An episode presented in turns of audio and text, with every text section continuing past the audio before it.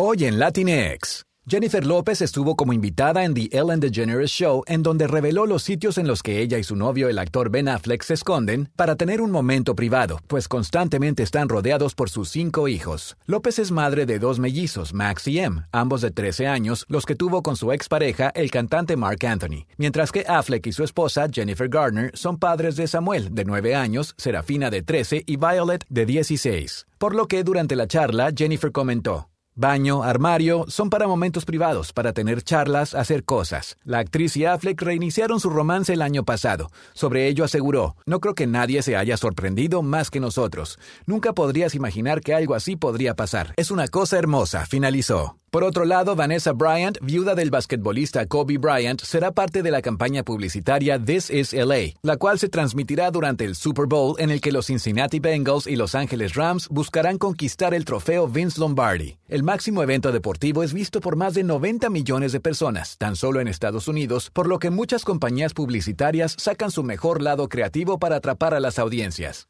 Vanessa Bryant, de 39 años, también forma parte de esa serie publicitaria, pues es parte de una campaña especial llamada This is LA, realizada en colaboración con la NFL, la cual tiene como objetivo promover la ciudad de Los Ángeles, sede del Super Bowl. El anuncio se estrenará durante el juego, pero Vanessa ya compartió un adelanto a sus más de 15 millones de seguidores en Instagram. En las imágenes podemos ver a la viuda de Kobe delante de un hermoso automóvil clásico que está estacionado frente a un mural en el que está su esposo besando a su hija Gianna. El artista Dreco también compartió una foto en la que podemos ver a Vanessa Bryant afuera del auto, por lo que vemos que llevaba un conjunto negro con un abrigo largo. Junto a la imagen escribió, Dios bendiga a nuestros ángeles. Estas han sido las noticias de entretenimiento de Latinx.